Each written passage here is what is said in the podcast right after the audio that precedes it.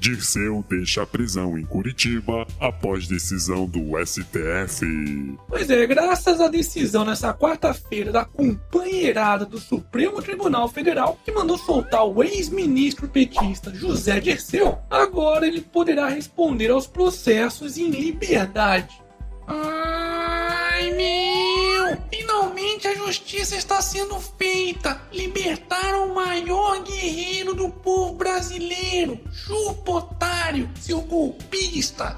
Calma, filho da puta! Esse vagabundo pode até estar solto provisoriamente, mas ainda vai ter que continuar utilizando tornozeleira eletrônica e não poderá deixar a cidade onde mora, em Vinhedo, no interior de São Paulo.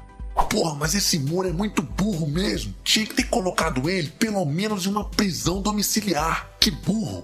Calma, filho da puta. O juiz Sérgio Moro preferiu não decretar a prisão domiciliar desse vagabundo porque ele sabe que esse tipo de prisão poderia vir a ser considerada um cumprimento de pena, ou seja, na prática acabaria reduzindo o tempo em que ele ficaria atrás das grades após uma condenação em segunda instância. Portanto, é bom a petralhada comemorar bastante mesmo, pois logo logo Dirceu deve voltar pra cadeia. Já que o tribunal de segunda instância, que não tem nada a ver com a covardada STF, deverá confirmar as sentenças de primeira instância do juiz Sérgio Moro. Hashtag chupa STF.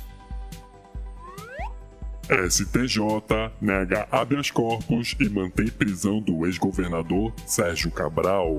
Toda vez que o STF não tá julgando um caso, parece que os políticos sempre se fodem. Será que é só uma coincidência? Dessa vez, o Superior Tribunal de Justiça negou um habeas corpus que pedia a liberdade do ex-governador do Rio de Janeiro, Sérgio Cabral, que está preso desde novembro do ano passado no âmbito da Operação Calicut e é um dos desdobramentos da Lava Jato. Mas não fica triste não, Sérgio, pois se você recorrer ao STF, pode ter certeza que você vai conseguir a sua liberdade. Aliás, como já conseguiram José Carlos Bunlai, João Cláudio Genu e agora José Dirceu, todos condenados pela Lava Jato. Hashtag STF Vergonha Nacional.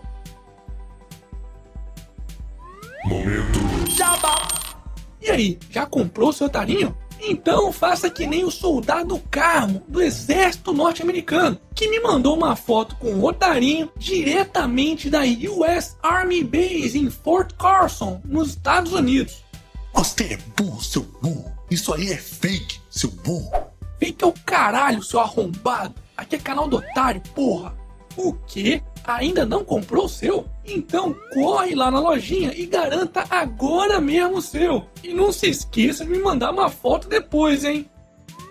Balança comercial tem melhor resultado para o mês na série histórica. Para quem reclama das notícias ruins aqui no Otário News, tá aí uma boa notícia. Pelo menos para nossa economia, né? A balança comercial do país, ou seja, a soma de tudo aquilo que o Brasil exportou menos o que ele importou, ficou positiva em cerca de 7 bilhões de dólares em abril. Só para vocês terem uma ideia, esse foi o melhor resultado para o mês da série histórica que começou em 1989. E olha que não se trata daquele falso saldo positivo, não, já que tanto as exportações quanto as importações estão crescendo. E aí, alguém ainda tá com saudade da Dilma? Ai meu, para de falar da Dilma, porra! Hashtag Dilma nunca mais. E para finalizarmos essa edição, Cléo Pires está conhecendo melhor dado Dolabella, de jornal. Uh, meu amor, pesquisa no Google que você vai correr dele. é mesmo, é. Qual o problema? Tá aqui com a minha mesa, velho. Você tá louco, meu irmão? Foda-se. E esse foi mais um Otário News com as principais notícias do dia. E aí, curtiu? Então já sabe, né? Se inscreve nessa bagaça e regaceira nesse like. Ah, e não se esqueça de conferir os otarinhos e otarinhas na loja do canal do Otário. Eu vou deixar o link aqui na descrição do vídeo. E amanhã, quem sabe, tem mais.